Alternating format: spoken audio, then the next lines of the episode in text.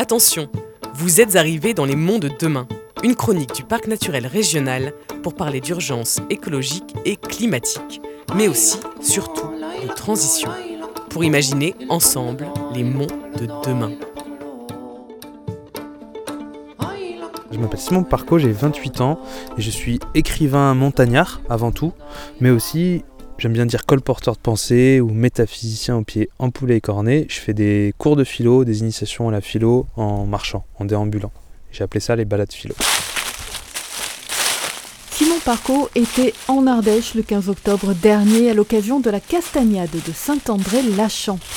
Au cours d'une balade philosophique, Simon Parco a entraîné son auditoire dans une randonnée philo à la recherche du sauvage. Et aujourd'hui, donc à l'occasion de ces castagnades, je vous propose une petite réflexion sur le concept de sauvage. J'ai intitulé cette randonnée, cette balade plutôt, à la recherche du sauvage. Et je pense que l'enjeu premier, c'est essayer déjà de comprendre, comme on fait d'habitude lorsqu'on commence à faire de la philosophie, de comprendre ce que le mot sauvage veut dire. Par sauvage, vous entendez quoi? Comment vous le définirez ce terme? Ce qui n'est pas influencé par l'homme. Ce qui n'est pas influencé par l'homme. Concrètement, eh ben, je prépare une balade philosophique comme un cours, euh, avec le plus d'humour possible, évidemment. Euh, c'est un cours que je fais en marchant, en déambulant avec des personnes à chaque fois très différentes, euh, d'âges différents, aussi de milieux différents. Et donc c'est un cours que je décompose en trois heures le temps d'une balade. Donc on part marcher et euh, on fait des pauses toutes les 10 minutes. Et à chaque pause, c'est l'occasion de rentrer un peu plus profondément dans le sujet qui est traité, notamment par la présentation d'un auteur ou d'une autrice qui nous aide à réfléchir sur un sujet. Ça fonctionne comme ça, une balade philosophique, c'est une marche libre, entrecoupée de plusieurs temps statiques. Alors si je vous parle d'Aristote aujourd'hui, parce que figurez-vous que c'est l'un des premiers philosophes grecs à, s'être intéressé à ce qu'il appelle lui-même la nature. C'est un des premiers à s'être intéressé à avoir pensé la nature. Alors là, sur cette question du sauvage, euh, du sujet du sauvage, de quoi tu as parlé? Qu'est-ce que tu as abordé au travers de quel personnage? Alors je vais essayer de vous la faire euh, de manière synthétique. Euh, l'idée, l'idée de cette balade, c'était pas de partir d'une problématique, d'un problème philosophique, tu vois, une question, et puis on y répond avec une thèse, une antithèse, une synthèse. L'idée, c'était juste déjà ensemble de réfléchir sur ce qu'on appelait, euh, sur ce qu'on désignait derrière ce mot sauvage. Hein, c'était quoi euh, euh, ce qui se cachait derrière cette étiquette, derrière ce mot, derrière ce concept. Une fois qu'on a fait ce premier temps de définition collective, après j'ai amené la pensée d'auteurs qui chacun ont eu leur sur ont eu différentes idées sur le sauvage. et ces auteurs, c'est les suivants c'est Aristote, c'est Jean-Jacques Rousseau, c'est Henri David Thoreau, un philosophe euh, américain. Euh, c'est aussi euh, Michel de Montaigne, Freud, euh, et enfin Philippe Descola, et puis j'ai terminé avec Andreas Weber et Hildegard Kurt. Alors c'est, vous avez, as vu, c'est des penseurs, des penseuses très différents, euh, qui ont évolué dans des périodes de l'histoire aussi très euh, différentes, qui ont donc des approches sur le sauvage différentes. Et si tu veux, on a fonctionné comme ça pendant cette balade philosophique, c'était plusieurs approches, plusieurs lectures, plusieurs clés d'entrée, plusieurs interprétations de ce mot, et penser en lien avec ce mot qui venait de différentes périodes de l'histoire. Pour avoir à la fin de la balade un aperçu un peu général de ce mot, de ce qu'il euh, aussi cache, mais aussi, je tiens à le dire, pour répondre à certains problèmes qu'il nous a posés. Aujourd'hui, en l'occurrence, c'était existe-t-il une nature sauvage? Faut-il revenir à la nature sauvage et il y avait une question annexe aussi, celui qu'on appelle le sauvage en tant que barbare. Est-ce que le barbare existe-t-il vraiment? Et qu'est-ce qu'on tente de dire lorsqu'on qualifie un humain de barbare? Donc voilà, on a, abordé toutes ces questions pendant, pendant ces trois heures d'intervention. Est-ce que tu peux nous résumer un petit peu les différentes approches euh, de ces philosophes? C'est possible euh, bah, en la faisant courte. Je vais, essayer de, la faire courte. J'essaie de la faire courte. En fait, j'ai commencé cette balade avec Aristote mm. euh, parce que c'est à partir d'Aristote et des Grecs, donc Platon, Socrate, évidemment avant Platon, euh, qui, si tu veux, ont une première définition du, du, concept de nature et qui vont opposer ce concept de nature à la culture. Euh, évidemment en disant que l'homme est un animal comme les autres, mais qu'il se distingue en fait de la euh, nature euh, par le biais de sa conscience, en fait, de sa raison, en quelque sorte. Donc on, est parti de là pour opérer une distinction entre la, nature sauvage et l'humain.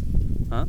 et ça nous a permis aussi cette, cette, cette définition, cette première définition, de parler aussi du barbare, parce que chez les Grecs, le barbare, c'est aussi celui qui vit en dehors de la cité, la cité grecque, qui est supposée être, si tu veux, la cité des hommes véritables. Alors le barbare, c'était celui qui était en dehors de la cité, celui qui vivait dans la forêt ou dans une autre culture, une autre cité, et qui donc se rapprochait un peu plus des bêtes que des véritables êtres humains désignés les Grecs. Hein. Donc ça, tu vois, Aristote, ça nous a permis de vraiment euh, commencer cette balade philo sur des bases un peu, euh, un peu solides.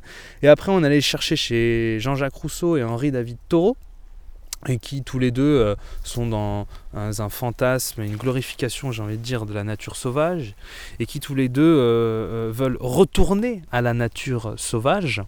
Et ensuite, on a fait un contrepoint, tu vois, ce qu'on appelle une antithèse en philosophie, ça s'appelle un contre-pied dans le monde du football. ça s'appelle remettre en question, en fait, ce qu'on a dit précédemment, critiquer un peu cette idée de retour au sauvage qu'on a vu avec Jean-Jacques Rousseau et Henri David Thoreau. Et là, j'ai choisi un certain Freud, hein, le psy psychanalyste Sigmund Freud, euh, qui nous disait qu'il ne fallait pas revenir au sauvage, parce que revenir au sauvage, c'était revenir à un état de guerre de tous contre tous, et qu'il fallait la loi. Il fallait la culture pour euh, nous euh, prévenir de cette explosion de la violence et des pulsions. Euh, voilà donc Freud et puis à, la suite euh, de Freud ensuite on a essayé de déconstruire euh, l'idée du barbare hein, avec Michel de Montaigne qui dit qu'on appelle barbare celui qui se comporte à chaque fois différemment de nous et que c'est finalement une des choses les mieux partagées par l'humanité que de qualifier celui qui est différent de sauvage ou de barbare, de bête en quelque sorte. et enfin on a cherché, c'était la conclusion de cette balade, à remettre en question cette fois-ci même de nature sauvage. Hein. Euh, et ça, je suis allé chercher du côté de l'anthropologie de la nature, un certain Philippe Descola, hein, qui nous raconte que dans certains collectifs animistes, donc des collectifs amérindiens, les Achuars, l'idée de nature n'existe pas, l'idée de nature sauvage n'existe pas, parce que tout est culture. Et c'était une manière pour moi de dire que finalement euh, la nature sauvage euh, n'existe euh, pas, que c'est une, sorte de catégorie de pensée propre à notre culture, hein, à ce qu'on appelle le naturalisme, donc notre culture occidentale et notre perception de la nature, et que la nature n'existe pas, notamment parce que selon un point de vue animiste à la Descola, tout pourrait être que culture finalement autour de nous. Nous sommes en, dialogue, rien n'est extérieur à nous en fait. Nous sommes nous humains, faisons partie de la nature et nous sommes en dialogue avec une multitude d'êtres qui composent ce monde. Et puis de dire aussi qu'en temps d'anthropocène, euh, l'idée de nature sauvage ne peut plus exister parce que le, réchauffement climatique a des impacts sur tous les même les plus inexplorés de la planète. Donc c'était euh, à la fin l'idée c'était de, déconstruire vraiment ce concept de sauvage et euh, le dernier geste que j'ai fait où, je suis allé cette fois-ci chez des penseurs, penseurs allemand et qui euh, réhabilite en fait, si tu veux, une pensée du sauvage, en disant que sans sauvager au XXIe siècle, ce n'est plus traverser en solitaire des déserts euh, qui sont des décors, hein, tu vois, c'est un peu la perception romantique de la nature du XVIIIe siècle, se réensauvager au XXIe siècle, c'est se relier avec la multitude d'êtres vivants euh, qui nous entourent. Et c'est un acte plein d'humanité est loin d'être euh, un acte de, barbarie comme on a pu le voir précédemment. Voilà, donc tu as vu, c'est assez dense, hein on a énormément de penseurs, de penseuses qui nous donnent euh, des interprétations, des lectures, des clés de lecture sur ce concept. Pourquoi tu as fait, euh, toi, cette conférence sur le sauvage? Comment ça t'est venu, cette idée, cette envie ah, Si je me souviens bien, c'est venu il y a deux ans de cela, deux ou trois ans. C'est une balade hein, que j'ai créée, un cours que j'ai créé en fait, donc un spectacle aussi que j'ai créé il y a trois ans. Et eh ben, ça vient de lecture, déjà, Philippe Descola par exemple, Henri David Thoreau. Euh, et puis ça vient aussi du fait que je vis à côté du parc national des Écrins et que euh, je pense qu'une une, une des fonctions des balades philo, c'est de remettre en question les perceptions. euh, Enfin, une des fonctions de la philosophie déjà, c'est de remettre en question, si tu veux, les certitudes qu'on a. Et euh, appliquer dans zone rurale ou en territoire euh, rural, euh, comme là où je vis, dans le parc des Écrins ou comme ici, eh ben, ça consistait à remettre en question, si tu veux, nos perceptions de la nature. La perception des touristes, ceux qui viennent profiter d'une certaine image, profiter parfois consommer une certaine euh, image de la nature, mais la perception aussi des locaux, la perception des gardiens euh, de la nature, des gardes forestiers. L'idée c'était un peu de déconstruire avec cette balade euh, nos perceptions et, nos certitudes sur ce qu'on appelle nature. Et donc de faire de la philosophie en fait. Et dans un contexte de réchauffement climatique, d'urgence écologique qu'on vit en ce moment, pour toi c'est important ça? Et pourquoi? C'est important, c'est pas le plus important. Euh, Le plus important, c'est déjà de, se, de, se, de, se, de, de, protester de manière, euh, je pense, assez directe euh, face à cette aux, acteurs et aux responsables de cette urgence. Mais c'est important, notamment, la, littérature et la philosophie sont importantes parce que ça, ça aide à changer, nos perceptions en fait de, la nature et changer ta perception de la nature c'est déjà changer ton comportement euh, vis-à-vis d'elle et c'est déjà faire une, un, embryon d'action vis-à-vis de, enfin, de réaction face à ce réchauffement. Donc moi c'est un peu, un peu mon idée, tu vois, c'est grâce à surtout la littérature, j'ai envie de dire, mais aussi à la philosophie, changer de perception et changer de perception de la nature, ça aide à aussi ch- changer de sensation vis-à-vis d'elle. Pour la faire claire, la faire simple, ne plus la voir comme un objet, mais peut-être comme un sujet vis-à-vis duquel on a euh, pas mal de responsabilités en ce moment. Une randonnée philosophique pour repenser notre rapport à la nature. C'était Simon Parco, invité du Parc naturel régional des Monts d'Ardèche à l'occasion euh, des Monts de demain. Une série de rencontres, de projections, de films, de spectacles pour s'informer, se mobiliser et imaginer ensemble les solutions pour les mondes de demain. Notez les deux prochains rendez-vous sur vos agendas. La rencontre avec Louisa Jones euh, autour de son dernier ouvrage, Le Jardin ensauvagé. Ce sera le dimanche 12 novembre à 14h30 à Johannas. Les jardins peuvent être un maillon essentiel de notre reconnexion au vivant. Louisa Jones nous donnera des pistes historiques, philosophiques et pratiques pour y contribuer. Puis le samedi 2 décembre à 16h au théâtre de Privat, spectacle et rencontre avec euh, François euh, Sarano.